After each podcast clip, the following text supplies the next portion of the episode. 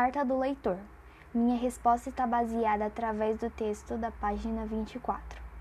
Eu concordo com tudo que o texto está afirmando. Fake news está cada vez mais forte no nosso meio, principalmente nas redes sociais. Algumas pessoas já estão tão acostumadas que não sabem nem diferenciar se é verdadeira ou falsa a informação. Elas estão indo pelo caminho mais fácil, ou seja, nem procurando em outros sites que é de confiança.